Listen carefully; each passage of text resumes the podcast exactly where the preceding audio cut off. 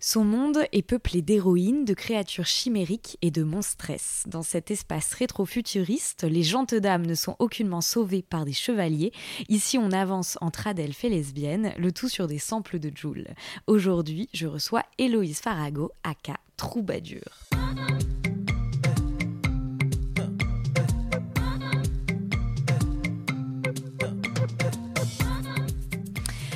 Présente est un podcast dans lequel je souhaite porter au jour ce qui vient en amont puis en aval de l'art contemporain. Mes questions portent donc rarement sur les œuvres en elles-mêmes, mais davantage sur toutes les réflexions et les doutes qui gravitent autour de celles-ci. Car ici, je m'intéresse d'abord à la manière dont la vie de mon invité impacte son travail, puis à l'inverse, à la façon dont son travail vient impacter sa vie. Dans Présente, j'essaye de mener les conversations comme j'ai l'habitude de le faire en tant que critique d'art, dans les ateliers d'artistes ou à la terrasse des cafés, sauf qu'ici nous sommes enregistrés et vous avez la possibilité de tout écouter. Je suis ravie de te recevoir aujourd'hui, Héloïse, car je dois dire que ton travail me remplit de joie. Euh, je l'ai découvert euh, cet hiver à Noisy-le-Sec dans l'exposition euh, What We Do in the Shadows, un artist run space qui s'appelle Yves Connu. le show était curaté par Héloïse Glé et Valentine Gardienet et tu y présentais une performance complètement ouf, que je vais pas spoiler dès l'intro car j'ai envie que euh, ce soit toi qui nous la présente. En tout cas, ce que je peux dire, c'est que celles qui euh, souhaitent la découvrir sont conviées le 28 mai prochain, donc ce samedi, lors de la journée euh, performance qu'on organise à l'exposition du premier solo show de Léonore Camus-Govorov qui s'appelle Un jardin qu'elles ont su garder secret. Héloïse, bonjour. Bonjour Camille. Et merci du coup d'avoir accepté cette invitation à la fois à, rejouer ta performance et à répondre à mes questions. La première que je voulais te poser euh, remonte euh, déjà à assez loin. Tu expliques que ton lien avec le Moyen Âge et les féminismes a, émergé au moment de l'enfance, notamment parce qu'on te rappelait sans cesse l'histoire d'Abélard et d'Héloïse, euh, du fait de ton prénom évidemment. En fait, ce que je comprends moi, c'est que dès l'enfance, sous couvert de romantisme, on t'a laissé entendre que ta vie devait euh, forcément être relative à celle d'un homme. Qu'est-ce que t'en dis? En fait, euh, souvent les profs de français, d'histoire, enfin en général les profs d'humanité, euh, dès qu'on le jour de la rentrée, il faut dire comment on s'appelle et tout, il y avait toujours ce truc de soit Abélard et Héloïse, soit aussi il y avait la nouvelle Héloïse de Rousseau. Et c'était donc toujours, enfin on m'a jamais en fait, personne, aucun adulte m'a jamais parler d'Héloïse, euh, de la femme médiévale euh, qui était savante, docte, qui a écrit, enfin, dont on a plein de témoignages historiques. Et en fait, on en a parlé que à travers euh, des hommes. Donc, ouais, il y a effectivement ce premier lien en fait dont je me suis aperçue récemment au Moyen Âge, mm-hmm. mais aussi le fait que mon père est, est organiste et que du coup j'ai passé mon, mon, enfance justement dans des églises et j'ai eu un lien euh, au Moyen Âge du coup très euh, sensoriel. Enfin quand on est niché dans une tribune d'orgue et qu'on entend tout ça. Voilà. Mais voilà donc euh, pour cette histoire de prénom c'est quelque chose dont j'ai pris conscience que récemment et du coup, plutôt que de, de, faire un rejet en fait de cette époque, euh, tu as décidé de finalement de l'embrasser tout à fait. Et j'ai l'impression que ton travail il consiste finalement à, repenser les histoires qui nous ont bercés, à réécrire et à bouleverser en fait les représentations qui ont forgé euh, nos imaginaires. Ben oui, en fait, euh, je pense que, enfin, du coup, c'est, je m'essaie à, introduire des nouvelles histoires dans mon travail de plasticienne, mais en fait, je pense que c'est aussi le souci de, toutes sortes de personnes euh, qui sont dans un courant de féminisme qui essayent de réécrire ce qui n'a pas été écrit euh, ou mm. qui a été sciemment oublié. du coup, moi, je j'ai pas, je suis pas historienne, donc je vais pas forcément à la recherche spécifique de sources et tout, mais je m'appuie aussi sur des travaux d'historiens, d'historiennes, par exemple bah, Clovis Maillet, qui est un peu ma star euh, et qui a écrit Les genres fluides euh, euh où il parle justement de comment le, Moyen Âge avait pas du tout un regard binaire sur le genre. et sinon, il y a aussi un bouquin que j'ai lu il y a pas longtemps de Titiou Lecoq qui s'appelle mhm. Les grandes oubliées de l'histoire qui m'a énormément plu et voilà en fait j'essaye de Ouais, de, de représenter des histoires euh, auxquelles moi, en tant qu'enfant, j'ai pas eu accès. Et euh, tant dans les, les récits de femmes, mais aussi dans les récits d'histoires queer et de, en l'occurrence, là, je m'intéresse aussi aux histoires de femmes qui aiment d'autres femmes. Mhm. Et Enfin, en fait, euh, j'ai, je récolte comme ça parfois des petites anecdotes qui sont hyper précieuses pour moi, euh, qui sont pour le coup euh, véridiques et historiques. Par exemple, en faisant des recherches, j'étais tombée sur la figure de Hildegard von Bingen, euh, qui est super connue et on sait que, que je connais pas du tout. Enfin, très... ah, mm, mm. alors c'est une, une grande femme, enfin parmi les grandes figures féminines médiévales dont on a le souvenir, il y a Hildegard von Bingen qui est assez pop culture dans le sens où c'est pas elle est pas elle est pas niche quoi. Elle est assez euh, connue euh, dans le dans le pour et c'est quoi son histoire? Et donc euh, Hildegard von Bingen a euh, eu une correspondance avec une femme Richardise de Stade et qui relève de enfin en fait d'une correspondance amoureuse mais il y a très peu d'historiens et d'historiennes qui qui enfin qui considèrent cette correspondance comme amoureuse. Il y a même certains courants euh, de l'Église euh, catholique, je crois, qui ont utilisé ces écrits pour, au contraire, euh, prôner Hildegard von Bingen comme étant justement une figure qui, qui comment dire une figure qui qui était homophobe quoi enfin alors que ah oui carrément ouais, ouais. Alors, c'est euh, vraiment, tu as, une sensation que les... Enfin, c'est un peu comme euh, Léonore euh, qui parle du coup de ses amitiés particulières. C'est que tu te rends compte qu'il y a une mauvaise foi absolue, en fait. Exactement. Et que en fait, quand il s'agit de raconter l'histoire de femmes ou de lesbiennes, bah, il y a... Enfin, il y a très peu de gens pour la raconter correctement, en fait. Enfin, c'est toujours détourné, quoi.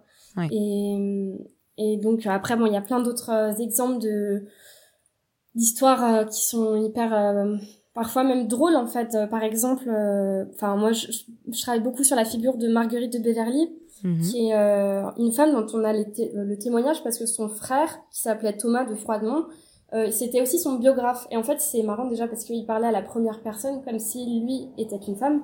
Okay. Et, et en fait, Marguerite de Beverly, elle est partie euh, en croisade à la fin du XIIe siècle et elle avait pas, enfin, il raconte en tout cas qu'elle n'avait pas d'armure et que du coup, elle prenait une casserole euh, euh, sur la tête en guise de, de home, quoi, de casque. Et enfin, je trouve ça super drôle parce que c'est comme si elle revêtait le, le symbole de l'oppression patriarcale, quoi. complètement. Hmm. Voilà. J'avais une autre histoire qui, qui me faisait rire, bah, que j'ai découverte il y a pas longtemps. Euh, je l'ai découvert dans un dans un jeu qui, qui s'appelle Black Stories. Il y a une version mhm. médiévale et euh, c'est donc en fait euh, dans un château euh, en Souabe qui a été assiégé au XIIe siècle toujours et euh, et les les personnes du château ont dit ok on on négocie avec l'ennemi, on demande juste une chose, on vous laisse le château, mais il faut que les femmes puissent quitter le château en portant tout ce qu'elles peuvent. Et en fait, l'ennemi a accepté et euh, les femmes se sont enfuies en portant leur mari sur les bras quoi. Et du coup ça je trouve ça enfin ça m'amuse aussi pas mal ce genre complètement oui et puis c'est complètement euh, contre-intuitif en fait parce que ça peut sembler en fait complètement incongru que du coup des jeunes artistes s'intéressent de plus en plus à une période telle que le Moyen Âge parce que bah, du coup dans l'imaginaire collectif quand on l'évoque on pense plus aisément à euh, euh, l'obscurité en opposition à la Renaissance et aux Lumières ce qui est très drôle parce qu'en fait on se rend compte que typiquement une figure comme les sorcières en fait c'était pas au Moyen Âge qu'elles étaient cramées mais c'était justement après. Euh, mm. comment t'expliques ça et comment tu, tu trouves enfin qu'est-ce que tu trouves d'intéressant en fait euh, dans cette période Enfin, qu'est-ce que tu, comment tu as réussi à, à, voir aussi toute cette, euh, toute cette lumière et toutes ces histoires en fait euh, Pourquoi le Moyen Âge en fait? Ben, bah, comme je t'ai expliqué au début, je crois que moi il y a déjà un lien personnel et mm-hmm. c'est une période qui me bouleverse. Enfin rien que dans les illustrations médiévales enfin je crois que c'est un, un, des trucs qui me plaît le plus enfin plus que tout le reste dans un musée quoi. Et, mm.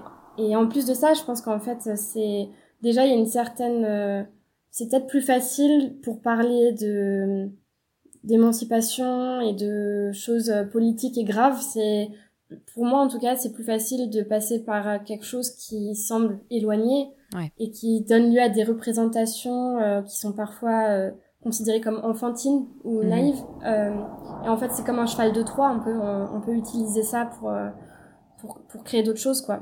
Et bah pareil, je conseille aussi un, un bouquin de Clovis Maillet et Thomas Golsen qui s'appelle Un Moyen Âge émancipateur, euh, euh, où il est justement question de, de pourquoi est-ce qu'il y a tellement une recrudescence du Moyen Âge euh, près des jeunes artistes. Et je pense aussi quand le fait que on vive dans des, des eaux un peu troubles euh, avec des, des notions de pandémie, des choses comme ça. Enfin, ça, y a, ça ramène aussi à quelque chose qu'on croit très médiéval. Ouais.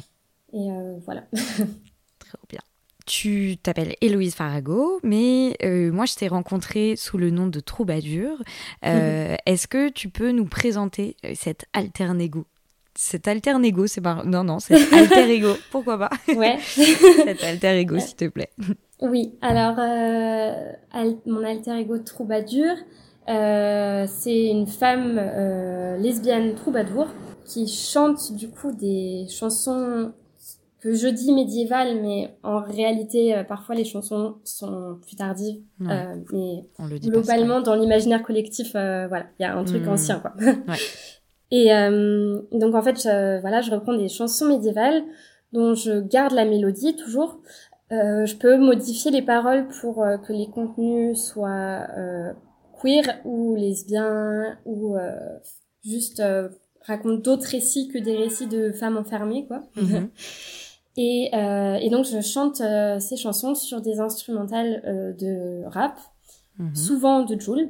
Et, et voilà, c'est aussi un personnage qui me permet de d'introduire une notion de d'humour et de le personnage euh, crée donc quelque chose de camp parce que ça en fait euh, je me suis retrouvée enfin, j'ai créé ce personnage euh, pour, mon diplôme de troisième année parce qu'en école d'art euh, c'est assez difficile parfois euh, quand on se retrouve à certaines personnes notamment des hommes euh, de plus de 50 ans de parler de ces problématiques et donc créer un personnage qui que j'avais moi-même créé de façon un peu humoristique et ridicule. Donc euh, par exemple Troubadur euh, quand elle performe, elle peut parfois être dotée de sa chimère. Donc c'est une espèce de gros tricycle sur lequel j'ai sculpté euh, une chimère, ouais, une sorte de chimère sur laquelle euh, j'arrive en fait euh, pour performer. Et euh, cette chimère, elle a un côté un peu burlesque. euh, le tricycle, euh, ça ramène à l'enfance et les pneus sont souvent dégonflés, ça fait un petit bruit genre. euh, et euh, voilà, ça permet en fait de désamorcer l'aspect euh, peut-être vieillot et et très sincère que j'ai aussi complètement pour le Moyen Âge. Voilà. Ouais. Je sais pas si c'est Mm. clair. Mais... Si, si, complètement. Mais, et du coup, définitivement, en fait, j'ai l'impression que dans ton travail, en fait, tout est une question de réécriture. Ça passe euh, par des associations parfois inattendues. Euh, en l'occurrence, avec la figure de Troubadur, tu convoques euh, deux domaines a priori complètement antinomiques, comme tu le disais, à savoir du coup la musique médiévale et euh, du rap souvent, et souvent, la plupart du temps, des samples de Joule. Pourquoi tu as décidé en fait de faire cette association qui est pour le coup enfin qui rajoute aussi d'ailleurs un truc très humoristique parce que euh, Mm.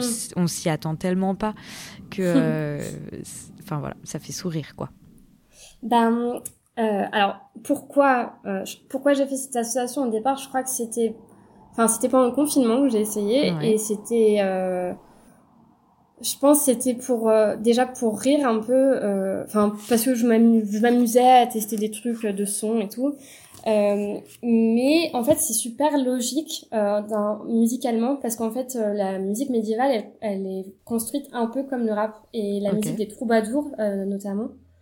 Euh, parce qu'en fait, euh, il y avait des, des instrus, enfin, on pouvait voilà faire quelques accords à la- avec un instrument quelconque, et euh, en fait, il suffisait de déclamer le poème et de le chanter euh, sur cet instru en fait, qui pouvait changer et être modulable. Et du coup, enfin, c'est comme ça que fonctionne le rap aussi. Et c'est, enfin, en fait, ce qui est dingue, c'est que j'arrive à chanter des musiques médiévales ou en tout cas anciennes euh, sans changer la mélodie et ça, sans changer la mélodie, ça passe sur des instrus euh, de rap quoi. Euh, c'est les mêmes tonalités parfois. C'est la même, enfin musicalement, si on regarde euh, presque de façon mathématique, c'est une même construction quoi.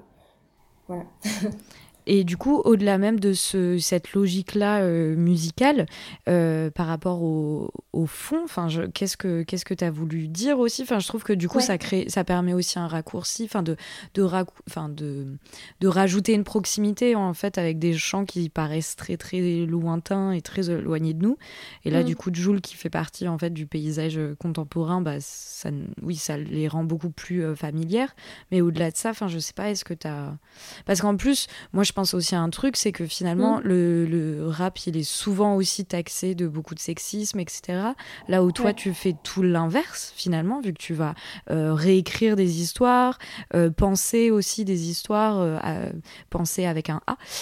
donc, voilà, je trouve ça hyper étonnant aussi. Ouais, ben, je crois aussi que mon intention, enfin, enfin, je crois que justement j'ai ça a été un long chemin en fait d'assumer euh, mon goût pour euh, des choses plus anciennes et euh, parfois ma difficulté à m'ancrer dans un monde contemporain en tout cas mhm. artistiquement ouais. et du coup j'ai j'ai l'impression que mon parcours en tant qu'étudiante en art ça a été pas mal de refouler ça et d'essayer par diverses tentatives de me contemporaniser en mais c'était Enfin, tu vois, c'était par exemple, ah, je vais flouter l'image, ça va faire enfin, des trucs ouais, débiles, en fait. Bien. Et, euh, pour essayer de rentrer dans un cadre et une esthétique contemporaine. Voilà, c'est ça. Mm-hmm. Et puis, euh... et en fait, j'ai l'impression que mon parcours, il a été, il a été fait du fait de ma, de, de plus essayer ces tentatives qui sont vaines en plus et de juste assumer euh, mes goûts et euh, euh et du coup, euh, bah je pense que là, il y a, ça a été plus quelque chose d'instinctif de me rendre compte que, en fait, enfin, j'ai pas appris au hasard non plus euh, les samples de Jules. C'est aussi parce que c'est quelque chose que j'écoute et que j'aime mhm. et que, en fait, euh, j'aime bien aussi dans mon travail pouvoir réunir des choses qui a priori auraient aucun rapport. Euh, par exemple, le tricycle et et, un, une chimère médiévale, ça a a priori pas de rapport. Et j'aime bien, voilà, créer des choses un peu hybrides comme ça qui permettent de créer des nouveaux récits, en fait. complètement. Et est-ce que tu voudrais bien, avant la dernière question du coup de présente, est-ce que tu mm. voudrais bien nous raconter par exemple l'histoire d'une de tes chansons, par exemple une réécriture que tu as pu faire euh? Dans les paroles euh, originales médiévales, mhm. c'est souvent des histoires euh, d'amour et aussi des histoires de filles dans des châteaux qui, dont le père, le père leur interdit d'épouser tel tel mec parce que il est pas assez riche ou des choses comme ça. Et du mhm. coup, il y a des chansons assez marrantes, il y a des subterfuges où euh, la fille se fait enfermer dans une tour, mais son amant le sait. Du coup, euh, voilà, des, toujours des choses un peu comme ça. Et mhm. euh, bon, là, c'est soft encore ce que je raconte. Mais, mais donc parfois, ça consiste juste à changer les pronoms pour que en fait cette jeune fille, cette jeune femme, elle s'adresse à une autre femme. Et que du coup, tout de suite, le récit euh, vers euh, soit quelque chose euh, de l'ordre d'une amour lesbienne ou d'une amitié, euh, juste d'une sororité. Mm-hmm. Ouais, je crois que c'est un des procédés essentiels que j'utilise, cette féminisation. Ou alors il y a aussi une chanson, par exemple, qui est plus tardive pour le coup, je pense qu'elle date du XVIIe siècle, qui s'appelle La Rose au bois. Rose au bouet. et c'est donc une jeune femme qui se fait faire une robe pour aller rencontrer le roi. Euh, et ses parents ont demandé à un tailleur, et le tailleur, en faisant la robe, euh, lui demande de l'embrasser, euh, il la force un peu, il la contraint, etc. Et euh, elle, dans la chanson d'origine, elle, elle, elle, est paniquée parce qu'elle lui dit qu'elle peut pas, parce que en fait son honneur va être mis en, en question. Et moi, j'ai changé là justement j'ai laissé le passage où le tailleur euh, la sollicite de façon pas très bien vue. Et euh, en fait, elle lui répond euh, qu'elle se sent agressée, que de toute façon, elle aime, elle aime pas les mecs et qu'il il a pas à faire ça, quoi. Enfin, ouais. voilà. tu retournes complètement le truc. Et... C'est ça. Ouais. Mm. Du coup, ça devient des récits complètement empouvoirants aussi, quoi. Mm. Du coup, roulement de tambour, on arrive à la dernière traditionnelle question de présente. Tu, la, tu réponds comme tu veux. Euh, ma question, c'est est-ce que tu réussis à vivre de ton travail? Alors, euh, bon, alors moi, c'est particulier parce que je suis encore étudiante. Ouais. Donc, non, parce que j'ai, je bénéficie encore euh, voilà, mhm. du statut est normal. Du coup. Ouais. Mhm. Voilà, c'est ça. Ouais. Euh... Toi, tu as fait, du coup, tu es à la Villa Arson et là, actuellement, mhm. tu es en échange, c'est ça, à Leipzig? C'est ça. Je, depuis deux mois, je suis à Leipzig. Et donc, il me reste l'année prochaine, et je dois passer mon diplôme du coup, de cinquième année. Très bien. Du hmm. coup, on n'a que à te dire euh, force pour euh, cette sortie d'école. Merci beaucoup. et te reposer la question dans peu de temps. Mais, euh, mais j'en doute pas et je te souhaite ouais, de, de répondre oui très vite à cette question et de surtout réussir ton diplôme et de profiter à créer plein de formes d'ici là. quoi. Merci beaucoup. Voilà. Et puis, bah, je te dis merci, Héloïse, du coup, d'avoir euh, accepté euh, mon invitation. Euh, j'invite, du coup, les auditeuristes à venir le 28 mai, ce samedi, du coup, à Reims, à The Left Place, pour découvrir ta performance, que j'ai trop, trop hâte de revoir. Mhm. Ce sera, du coup, au milieu du jardin créé par Léonore Camille Govorov pour son exposition. Un grand merci à David Walters pour le générique. Je vous dis à la semaine prochaine, mais d'ici là, prenez soin de vous et je vous embrasse. Merci Héloïse. Merci beaucoup Camille, à bientôt. Oui.